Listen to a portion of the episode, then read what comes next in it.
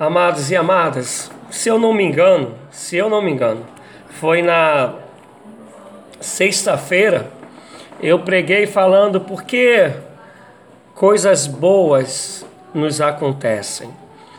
E hoje o meu desejo, aquilo que eu tenho sentido ser direção de Deus, eu eu quero falar para nós não desistirmos de fazer o bem, não nos cansarmos de fazer o bem, não perecermos na bondade, mas ao contrário, sermos vivificados pela bondade de Deus em nós e através de nós. Dito isso, eu te convido a abrir a sua Bíblia em Gálatas 6, do verso 8 até o verso 12.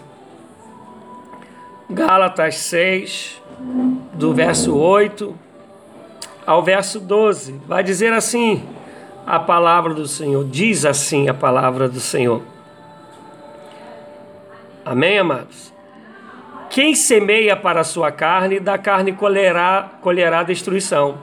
Mas quem semeia para o espírito, do espírito colherá a vida eterna e não nos cansemos de fazer o bem. Vou repetir. E não nos cansemos de fazer o bem, pois no tempo próprio colheremos, se não desanimarmos. Se não desanimarmos, colheremos.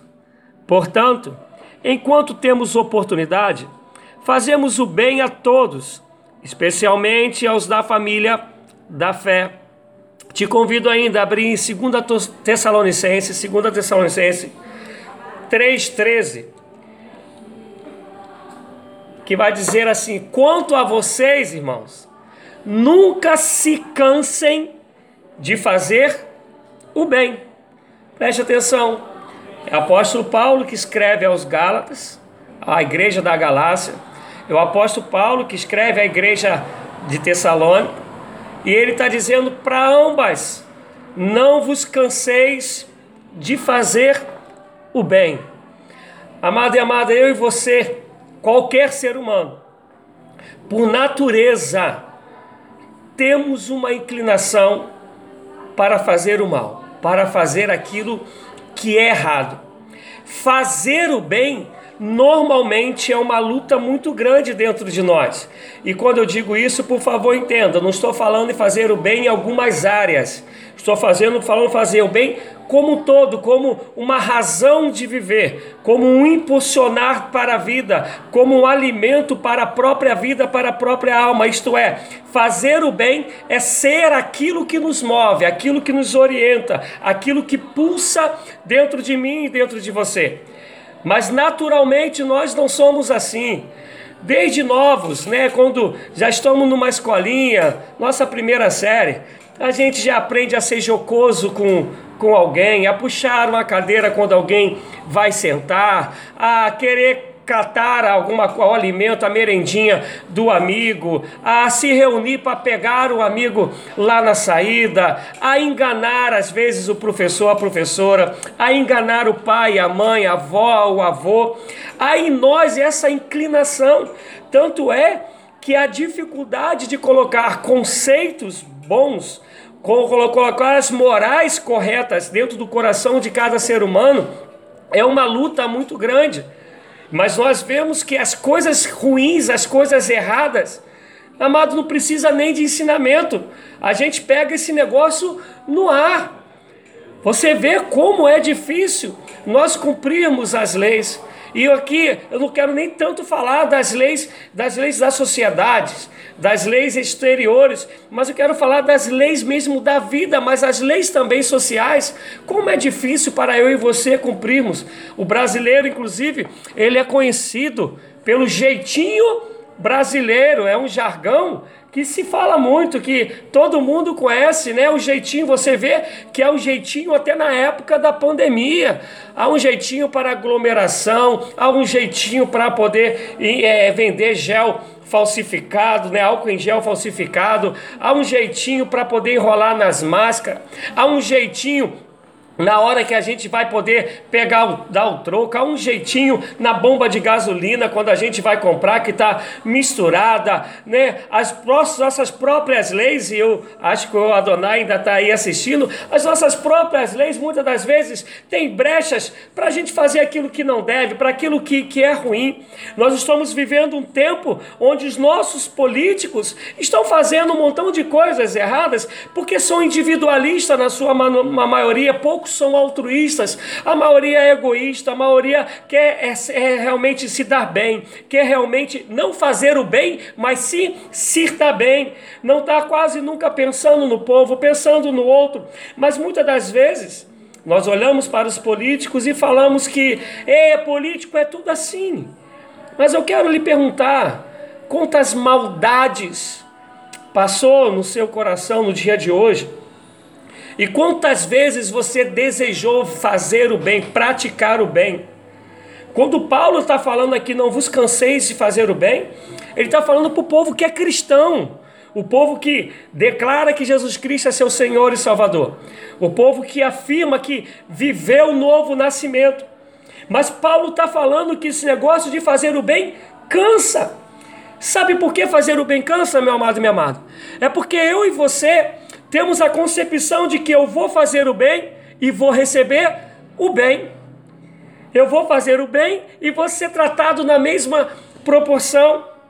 Eu vou fazer o bem e vou colher isso logo ali na frente, talvez no mesmo momento. Mas eu quero te dizer que isso não é real. Não é. Normalmente, o invejoso, quando você faz bem ao invejoso, e ele vai achar que tu está querendo fazer bem para poder se aparecer. Muitas das vezes, aquele que é mal, que você faz o bem, faz o bem, faz o bem a ele, daqui a pouco ele te trai, porque ele é mal. Muitas das vezes, aquele que é soberbo, você faz, faz, faz o bem a ele, ele vai achar que tu está querendo fazer o bem para aparecer e vai ficar com raiva de você por causa disso, porque a maldade que há no outro a nossa bondade o incomoda. Quer ver você acabar com alguém?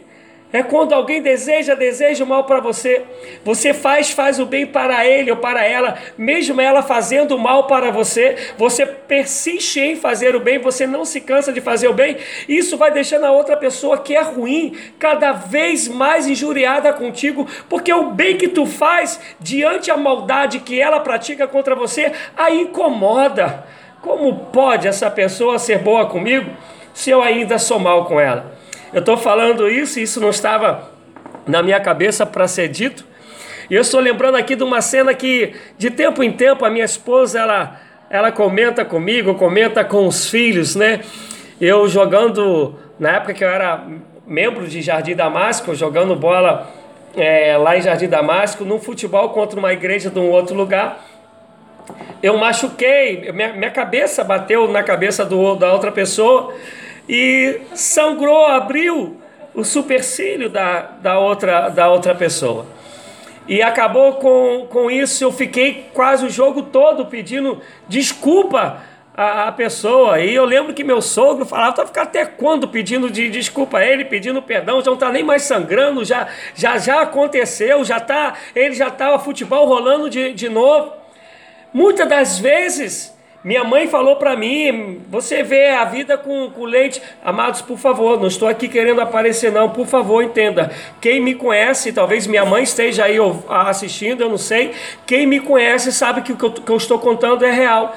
Minha, minha mãe fala assim: ah, tu vê a vida com leite cor-de-rosa. Todo mundo é bom. Meu filho, está perdendo um pouco isso, mas ainda, ainda tem um pouco. Todo mundo que ele conhece, ele fala, é meu amigo. Há tempo atrás ele falava: é meu melhor amigo. E essa bondade que há dentro da gente, normalmente ela é mal vista pelo outro. E é por isso, por, por a gente cansar de fazer o bem, ser mal visto, cansar de fazer o. É, é, perdão, vou melhorar isso. Por a gente investir em fazer o bem, ser mal visto, investir na prática do bem e ser caluniado, investir no bem e puxar o nosso tapete, que a gente às vezes acaba cansando. E é por isso que Paulo vai dizer: não vos canseis de fazer o bem. Na nossa mentalidade de hoje, isso está muito mais forte, porque nós estamos numa época antropocêntrica, onde o homem ele é o centro. Nós estamos numa época do individualismo. Nós estamos vivendo um tempo do egocentrismo, onde todo mundo quer se dar bem, onde todo mundo pensa em si mesmo. Então, pensar em fazer o bem a outro já está complicado demais. E ainda persistir em fazer o bem, pior ainda. O grande problema é que essas coisas têm entrado no coração daqueles que declaram que Jesus Cristo é o Senhor. O grande problema é que o povo de Deus, que se diz povo de Deus, muitas das vezes tem as mesmas reações, os mesmos pensamentos dos que não são cristãos. Ah, eu fiz o bem para fulano e o fulano me traiu. Isso entrou no meu coração, não vou fazer mais bem para ninguém a maneira que eu fui atingido ou que eu fui enganado, meu coração fechou e eu não quero mais fazer o bem. Ou então eu fiz o bem pensando num bem que o bem ia voltar para mim no retorno do bem, e como o retorno do bem não aconteceu, eu me magoei, eu me frustrei. Meu amado, se nós pegarmos pessoas que estão afastadas, tanto afastadas dentro da igreja, eu tenho uma pregação aí no canal que eu falo para isso, usar os desviados dentro, e o filho, o filho desviado, o filho afastado dentro e fora da igreja, ou de dentro de fora. Então tem gente que está afastada dentro da igreja, está afastada do lado de fora, porque o bem que fez não voltou para ela, foi, foi tratada com mal, e por causa disso, ela se fechou, ela se fechou até para o bem, receber o bem dos outros, se fechou para fazer o bem. O outro saiu, falou: Não quero mais viver no meio desse povo, porque o bem que eu pratiquei não me veio de volta. Amados, entenda: quando Jesus Cristo veio para buscar um homem, é para fazer do homem, homem e mulher, a sua imagem e semelhança é para fazer do homem e da mulher o seu bom perfume na terra, é para fazer do homem e da, da mulher esse exemplo da bondade, porque é pela bondade permeada de amor, ou pelo, pela bondade que é resultado do amor, que Jesus Cristo fez o bem para todo que, nele, que, que nele vier a crer, que Jesus fez o bem, e aí um ditado do antigo, né, fazer o bem sem olhar a quem? Sem acepção de pessoas. E eu quero entrar nesse caminho agora. Preste atenção, amados. Jesus Cristo está sendo traído.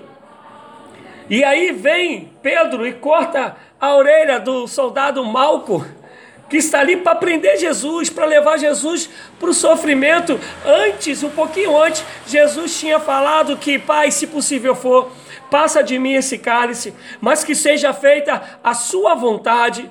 E a vontade do Senhor Deus era que o filho ele pudesse realmente padecer por amor a mim e por amor a você. E um pouquinho antes dessa oração, Jesus está na ceia, fazendo bem, falando que ele é o pão da vida, falando quando vocês se reunirem em meu nome, fazer isso em memória de mim, e compartilha o pão, compartilha o vinho, até para Judas que está ali, ele compartilha o pão e o cálice, e aí depois ele ora, como eu falei, e aí ele, e no meio dessa oração, ele agoniado, que diz a palavra que ele chega a suar, transpirar sangue. Ele, por, duas, por três vezes, ele chega para os discípulos e falam: Poxa, vocês estão dormindo, não puderam nem orar comigo, aguentar aí nessa vigília da noite. E ele sai, quando ele sai, ele é traído por Judas com um beijo. E nessa traição que Judas faz a ele, Pedro se levanta e corta a orelha do soldado Malco. E Jesus pega a orelha do soldado e coloca no lugar de novo. E Jesus fala: Olha, Pedro, se eu quisesse, eu daria a ordem e milhares de anjos viriam aqui para poder resolver esse negócio para mim, para poder se vingar por amor, por amor a mim, em obediência a mim. Jesus faz o bem para aquele que está querendo prendê-lo e que de fato prendeu, que o soldado estava ali para levar Jesus prisioneiro. Então, quando Jesus ele nos alcança, é para nos ensinar a fazer o bem, é para nos ensinar ter a essência dele, ter a graça dele, ter o mesmo sentimento dele dentro de nós, a fim de que vivamos uma vida refletindo o que ele fez e não só fazer o bem para quem te faz bem, porque fazer o bem para quem te faz bem se chama barganha. Se chama interesse, isso não é bondade, isso não é benignidade, isso é um jogo de interesse que qualquer um faz. Conhecendo a Jesus ou não, tendo bom coração ou não, por interesse, qualquer um faz o bem, mas o bem que é feito por interesse se chama mal, é maligno. Por isso que a gente tem que fazer o bem até quem não nos faz bem. Por isso que a gente tem que amar até quem nos odeia. Que a gente tem que orar até por quem nos persegue. Só que na nossa cabeça eu tenho que fazer o bem, eu tenho que receber o bem. Amado, Jesus chega a dizer o seguinte: o momento que estão querendo apedrejá-lo, ele fala: por qual, qual das práticas do bem, ou por quais dos bens que eu fiz, que eu pratiquei, que vocês querem me apedrejar? Ele fez o bem e querem apedrejá-lo. Tiago e João, Pedro, perdão, Pedro e João, na porta da igreja formosa, fazem o bem e acabam sendo presos, sendo castigados. Paulo faz o bem e é degolado e perde a cabeça, mas é Paulo que está dizendo: não vos canseis de fazer o bem. Renove as suas forças na prática do bem. Renove as suas forças em ser essência de Jesus Cristo na terra. Renove essas forças, amado. João vai dizer que o mundo jaz no maligno. O mundo jaz no maligno. Eu quero ler com você 1 João 5, 18 19. 1 de João 5, capítulo 5, 18 e 19. Sabemos que todo aquele que é nascido de Deus não está no pecado. Aquele que nasceu, que nasceu de nasceu de Deus o protege e o maligno não o atinge. Sabemos que somos de Deus e que o mundo todo está sob o poder do maligno. Esse mundo é mau. E Deus nos chama para sermos a essência dele. E ser a essência dele é vivermos em bondade, é vivermos em benignidade, é não nos cansarmos de fazer o bem. Eu não vou ler aqui para vocês, mas eu gostaria que vocês depois dessem uma lida em todo o capítulo 3 de 1 João, todo o capítulo 3. Acabou de ler todo o capítulo 3, pula, pro, pula o 4, vai para o 5 e leia o 5. O que, que é ser filho de Deus? O que, que de fato faz de mim você filho e filha de Deus? Quais as características de sermos filhos e filhas de Deus? Só que eu repito, a nossa inclinação é para o mal. A nossa, nossa inclinação é para a prática de fazer maldade, de fazer ruindade. Não se espante que eu estou te dizendo, examine-se a si mesmo. Eu me examino. O grande problema é que a gente começa a medir mal. Não, eu não faço o mal que ele faz, o mal que ele pratica é pior do que o meu, é maior do que o meu. Eu não faço mal da maneira que ele faz, meu coração não é tão ruim assim. Escuta o que eu estou dizendo: o chamado de Deus, o chamado do Senhor Jesus Cristo, não é para a gente medirmos a quantidade de mal, não é para a gente medir a intensidade de mal, não é para a gente falar qual é o tipo de mal. O chamado do Senhor Jesus é para que nós pratiquemos o bem. Esse é o chamado, não vos canseis de praticar o bem. E o negócio é tão sério que há pessoas que fazem maldade no nome de Deus. São injustos e falam que foi Deus que mandou, que foi o Espírito que guiou. Há outros que puxam o tapete de alguém, há outros que prejudicam familiares, que, que prejudicam e dividem uma igreja que, que machuca gente, ainda fala que está fazendo isso em nome de Deus, por isso está fazendo bem. Há um outro, há um outro grupo, que é um outro grupo que fala o seguinte, amados: a pessoa ela sempre foi altruísta, ela sempre pensou primeiro no outro, ela sempre foi praticante do bem ela sempre caminhou na direção da bondade que há em Cristo Jesus. Ela sempre fez obras sociais, por amor de fato, praticando bem na direção de Deus. Mas isso começa a entrar no coração dela. O tempo vai passando e ela começa a se sentir tão boa, tão boa, que ela não consegue mais nem ouvir a voz de Deus, ela já se acha. Ela começa a achar que a justiça pertence a ela mesma e no nome dessa justiça que pertence a ela mesma, ela começa a praticar aquilo que é mal sem perceber a história de um abismo que chama outro abismo. E de repente ela está vivendo uma prática do mal com aparência na, em sua própria cabeça, sua própria mente, seu próprio coração, como se fosse prática do bem, ainda falando isso que é em nome de Deus. Vou te dar um exemplo chulo, mas chulo. Você já viu aquela pessoa? Me conta a história, como que aconteceu, mas me conta que é para eu, eu orar. Mas que na verdade é fofoca, quer saber da vida do outro, mas com aparência de bem faz aquilo acontecer, faz o outro contar a história, explana a vida do outro, bota tudo à vista de todo mundo e fala que é bem. Amados, eu trabalhei como oficial na Polícia Militar, na época, Tenente Alexandre. Não sei se em algum momento ele, ele vai, vai ouvir isso, mas ele falava, às vezes, quando ele queria fazer algo ruim com alguém, ele falava assim: ó, é com o coração sangrando, mas eu tenho que fazer isso contigo. Dá uma, uma aparência de bondade, uma aparência de compaixão, uma aparência de benignidade, e vai falar que é bem aquilo que Deus chama de mal. Preste atenção, amado. Eu sou ser humano igual a você. E eu te confesso que fazer o bem cansa cansa. Porque Gálatas 5, a partir do versículo 17, vai dizer que a nossa carne luta, milita contra o espírito, o espírito milita, luta contra a carne. E aí Paulo vai e começa a falar quais são os frutos, as obras da carne. Tá? As obras da carne são, aí ele vai falar prostituição, adultério, e vai trazer lá bebedeira, malícia, e vai trazer uma, uma série. E depois ele vai falar, mas o fruto do Espírito é. E aí ele vai falar sobre o fruto do Espírito Santo: amor, bondade, benignidade, justiça, compaixão. É, e fé, e aí ele vai alegria, e aí ele vai falar que quem pratica essas coisas, quer dizer, quem vive o fruto do Espírito, já cumpriu toda a vontade do Senhor, não há nenhuma lei contra ela, não há quem possa condená-la, porque vive numa vida de fazer o bem, da prática do bem, do bem que não espera nada em troca. Entenda, amado, fazer o bem é bom. Fazer o bem é bom. O interessante é que nós gostamos de fazer o bem para os nossos filhos.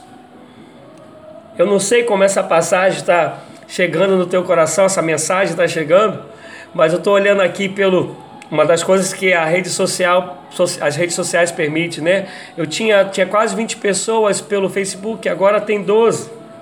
Eu não sei como a mensagem está chegando no seu coração, mas muitas das vezes é difícil nós compreendermos que, que nós somos maus, que ser bom é uma luta diária ao praticar o bem ter o prazer de praticar o bem. Nós pegamos os nossos filhos e temos prazer em sermos bons para com eles, em fazermos o bem para com eles.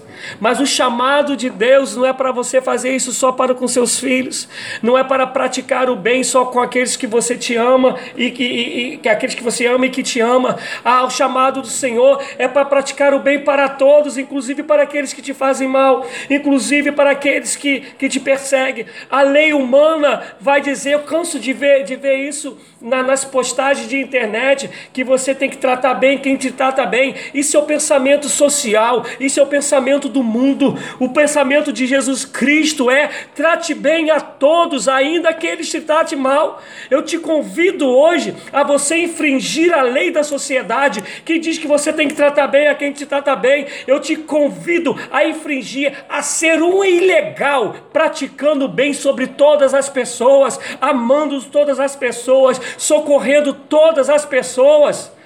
Eu te convido a fazer o bem. Eu te convido. A Monique está falando que no Facebook travou. Para mim continua normal. Mas o que eu quero te dizer, seja um transgressor da lei da maldade, pratique o bem seja um transgressor desse mundo capitalista, individualista, que fala que tem que ser tudo uma troca, que fala que tem que ser tudo uma barganha, tem que só vai fazer o bem pelo interesse. Tenha prazer em ser bom, tenha prazer em fazer o bem, tenha prazer em socorrer, porque o chamado de Deus para a tua vida é esse. Não vos canseis de fazer o bem, louvado seja o nome do Senhor, aleluia. Vença a tua carne através do Espírito de Deus, porque ainda em Gálatas, como já falei, Paulo diz que há uma guerra, há uma luta, há uma militância entre carne e espírito. Mas se, se você se encher da bondade de Deus, se você se encher do Espírito Santo de Deus, a graça de Deus sobre a sua vida vai te ajudar a praticar o bem, ainda que o mundo não te reconheça, ainda que o outro puxe o seu tapete, ainda que o outro se fique incomodado com o bem que tu pratica é em favor dele, ainda que ele esteja praticando mal contra você, louvado seja Deus. Seja praticante do bem. Aprenda a viver no bem, não vos cansei de fazer o bem. Eu sei que traição dói. Eu sei que covardia que fazem contra nós dói. Mas o espírito que habita em nós não é o espírito desse mundo. O espírito que habita em nós é o espírito da bondade, é o espírito do amor, é o espírito da graça, é o espírito da misericórdia, é o espírito da compaixão, é o espírito que te manda, se manda você caminhar uma milha, você vai caminhar duas. Se te pedir a túnica, tu também vai dar a capa. Louvado seja Deus, seja bom, pratique o bem, não vos canseis de praticar o bem. Louvado seja Deus. Seja praticante do bem. O mundo já é no maligno, não tem jeito. Ele não vai reconhecer a tua bondade. Vai ter um ou outro, mas na sua maioria ele não vai reconhecer a sua bondade. Em Mateus 5,16, Jesus vai falar: Assim brilhe a luz de vocês diante dos homens, para que vejam as suas boas obras e glorifiquem o Pai de vocês que está nos céus. Tá tudo treva, treva, só maldade, só ruindade, só barganha, só malícia, só 71, só pilantra, só traíra. Me perdoe esse linguajar, mas eu sei que todo mundo entende melhor quando a gente fala assim. E Jesus está falando: brilha a tua luz, a tua bondade, a tua benignidade, vai na contramão. Eu tentei achar e não consegui, porque é uma música muito antiga do Clébio Lucas, que ele fala que ser cristão é ter coragem para andar na contramão desse povo. Ser cristão é ter coragem para ir na contramão, onde todo mundo pensa no jeitinho brasileiro onde todo mundo pensa em burlar, onde todo mundo pensa em trapacear, onde todo mundo pensa em se dar bem e arrebentar o outro, está o Senhor, seja servo, está o Senhor dizendo: pratique o bem, socorre o caído, seja o bom samaritano, invista no outro. Efésios 2,10 ainda vai dizer, porque somos criação de Deus, realizada, constituída em Cristo Jesus, para fazermos boas obras, as quais Deus preparou antes para nós a praticarmos. Eu sei que isso é doideira, isso que eu estou falando hoje, eu tenho a convicção disso.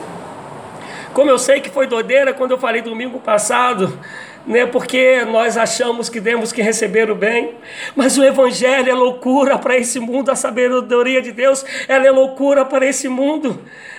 Não tem jeito, ser cristão é ir na contramão. Ser cristão é alguém que te apunhalou e ele está caído, você estender a mão para ele.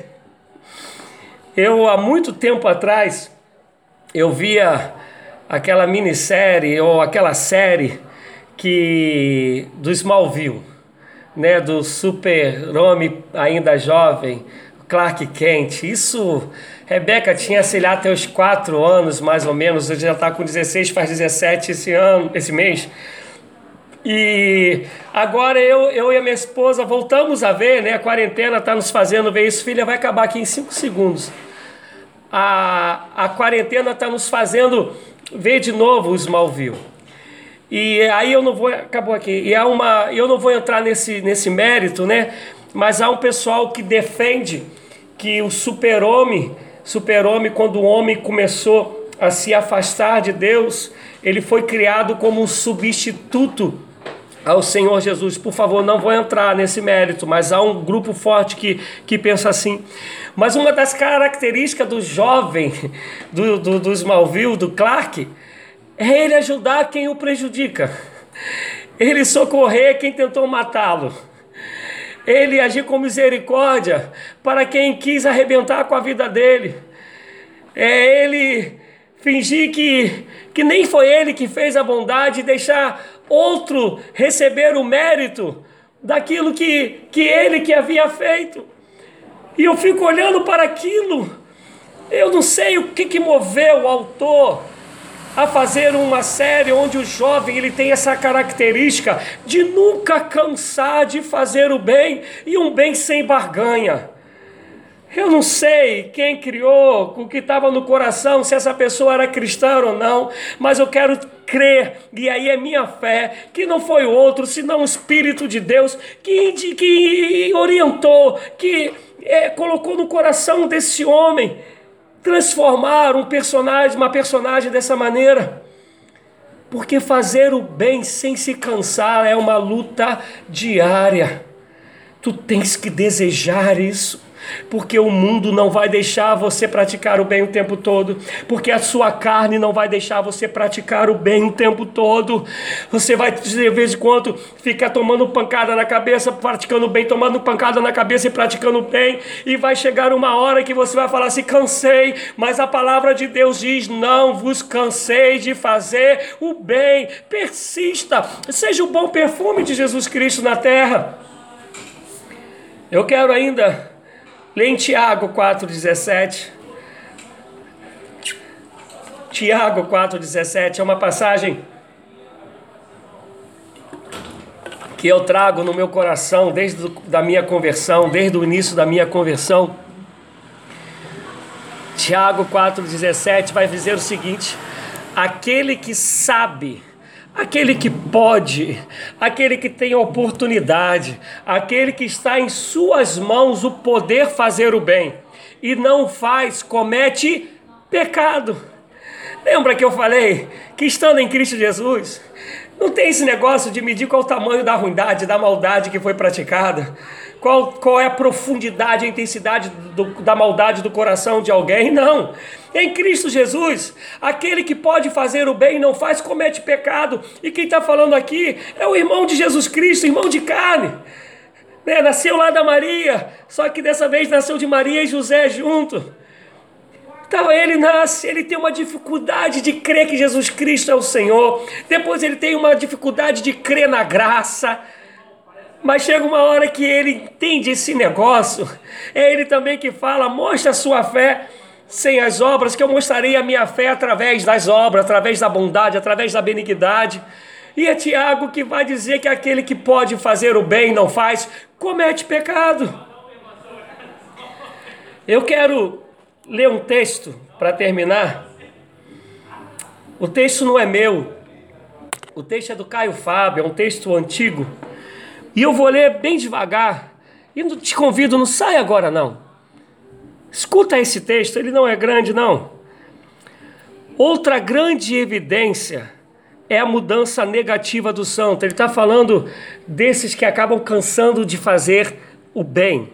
Aí ele diz: outra grande evidência é a mudança negativa do santo. Esse que vivia uma bondade tão grande, mas se perdeu nessa bondade que ele mesmo vivia, nessa benignidade que ele mesmo praticava. E aí eles disse: sim, daquele que conhecemos humilde, que era simples, que era ensinável, que era feliz na fé, amante dos pequenos, paciente, temente a Deus, puro de coração, limpo de lascívias, receoso de magoar, de humilhar, de falar mal. Olha só como era uma vida de bondade, de benignidade dessa pessoa.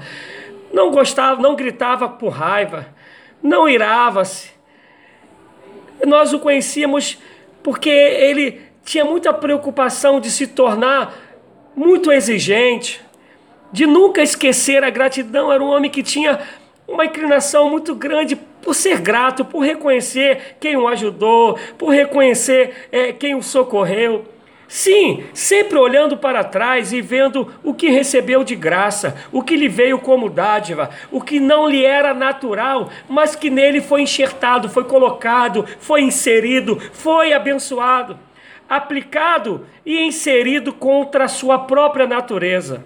Aí, era esse cara, ele era assim. Mas que com o tempo, com hábito ao sublime, com essa prática de praticar o bem, que chega uma hora a pessoa fala assim: não, eu sou bom pra caramba mesmo, eu sou uma pessoa assim, fora da curva.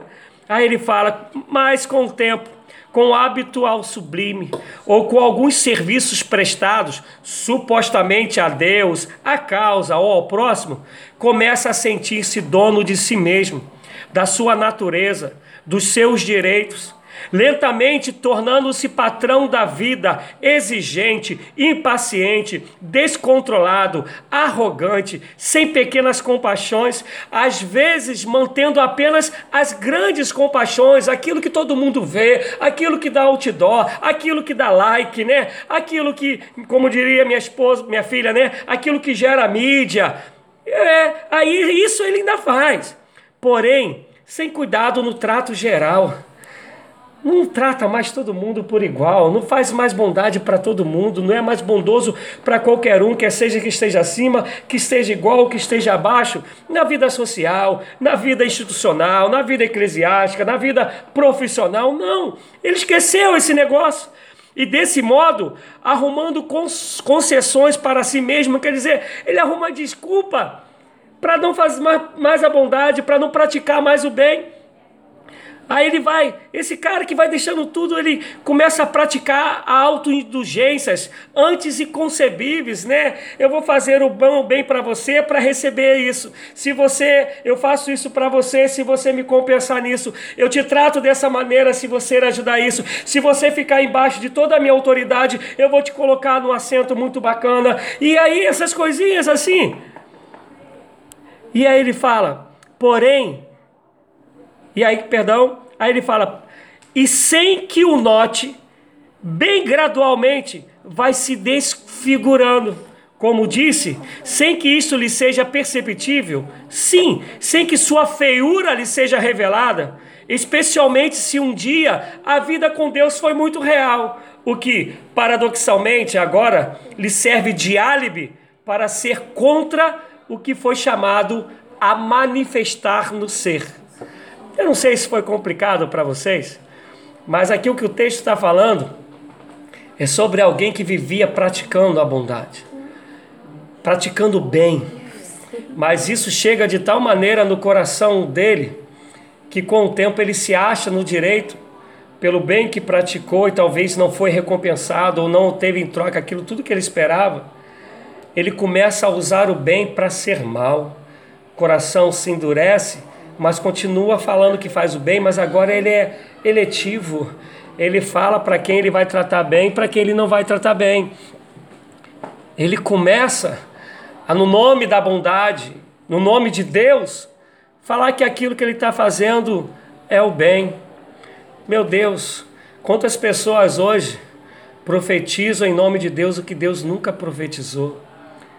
Quantas pessoas hoje, hoje, tira o lugar da outra de maneira ilícita, suja, e ainda fala que foi Deus que fez. Eu vou terminar, mas eu estou lembrando aqui, veio na minha memória agora também um texto aí de internet.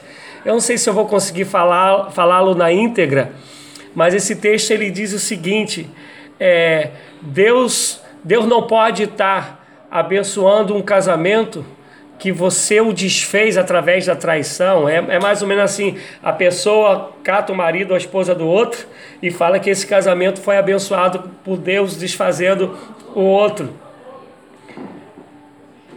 Não nos cansei, não vos cansei de fazer o bem. Fazer o bem tem que ser desejo do coração contínuo. É refletir Jesus Cristo nessa terra não esperem coisas boas desse mundo se vier, glória a Deus. Mas seja você a coisa boa para este mundo. Seja você o bem que o outro precisa.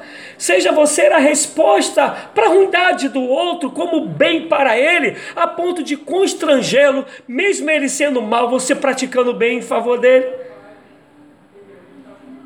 Eu vou terminar com uma história antiga.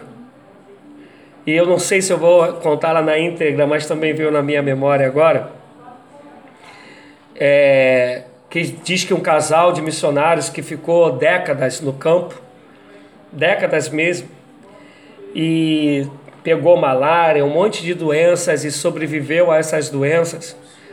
E esse casal está voltando para sua terra, já bem idosos, idosos com, é, idoso, com muitas marcas em seus corpos, marcas né, da, da, da própria vida difícil da missão, porque até hoje é algo que não é apoiado pelos cristãos, né? O missionário ele vira quase um mendigo pedindo ajuda às pessoas. E fora essas marcas né, da, da, das, da idade, as marcas da, das enfermidades que teve. E eu não lembro mais o nome do presidente, mas não lembro se foi o Kennedy, não, não lembro. E a pessoa ela está chegando no navio onde estava esse presidente. E onde o navio vai atracar, ela vê uma banda tocando e essa, esse casal, né, perdão, esse casal pensa que isso é para eles, que os estão recebendo. Mas na hora de descer, eles percebem que não era para eles, era para o presidente que estava. E quando eles chegam, não tem ninguém para recebê-los. E aqui eu estou lembrando que quando nós viemos do Peru, com 12 malas, voltando da missão do Peru, aí um parente está, e com dificuldade de alguém de ir nos buscar na, lá na, na, no aeroporto. E aí, graças a Deus, né, eu liguei lá para Metodista Betel em Campo Grande, o pastor era o Lúcio Santana, porque eu lembrava que a Betel tem uma Kombi. E aí o Lúcio falou assim, pastor Rogério, pastor Lúcio falando, te, a Kombi está aqui, mas só tem uma pessoa que tem autorização para poder buscá-la e a gente, a pessoa teria que ir de madrugada para nos buscar, só uma pessoa que tinha autorização para poder dirigi-la. E quando ele falou o nome da pessoa, o Ivan, falei, pô, Ivan é meu amigo. Liguei para o Ivan, e o Ivan foi lá, foi meu sogro também, foi lá com a Kombi para nos buscar com 12 malas. Estou até hoje esperando também a recepção de uma família que teve em missão e, e, e, voltou depois de três anos. Só Deus sabe que nós vivemos. Acabou o desabafo, fecha o parênteses. Aí esse casal vai para sua casa, muito triste. As coisas lá empoeiradas, as coisas lá sujas, né? E eles começam a arrumar as coisas, só que o marido ele fica com o coração muito entristecido e fala isso, né? Tanto bem que nós fizemos para muitas vidas, tanto bem que nós fizemos para a obra de Deus. E olha só o que nós o que nós recebemos. E a esposa está lavando a louça. Ele vira para a esposa e fala: Olha, eu vou andar. Olha só, um missionário de décadas no campo e fala para a esposa dele: é, pergunta a esse teu Deus aí é, se esse era o bem que nós teríamos que receber quando nós voltássemos para a nossa casa, para a nossa terra. E aí ele sai, vai para a rua. Passa um tempo, ele volta. E aí, ironicamente, ele pergunta para a esposa dele: E aí? Perguntou ao seu Deus se esse era o bem que deveríamos receber quando chegássemos em casa, voltássemos para casa? E aí ela vira para ele e fala: Sim, perguntei. E ele me respondeu. E ele fala: E o que, que ele te respondeu? Ele: Que a gente ainda não chegou em casa. A nossa casa é Jerusalém celestial. Entenda, esse mundo é mau, ele jaz no maligno. Mas se você é cristão, é cristã, filho, filha do Senhor Jesus Cristo, se o Espírito dele habita em ti, o chamado é: não vos canseis de fazer o bem. E Hebreus 10, 24 diz: E consideremos uns aos outros para nos incentivarmos ao amor e às boas obras e aí eu não botei aqui, mas no 10, 25 vai estar uma passagem também que eu, muito, que eu gosto muito. E não deixei as vossas congregações, como é costume de muitos. Mas aqui no 24 ele está falando: consideremos uns aos outros, para nos incentivarmos ao amor e às boas obras. Por fim, 2 Timóteo 3,17.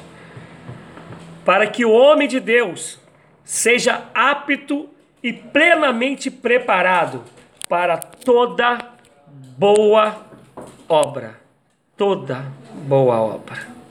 Que Deus nos abençoe.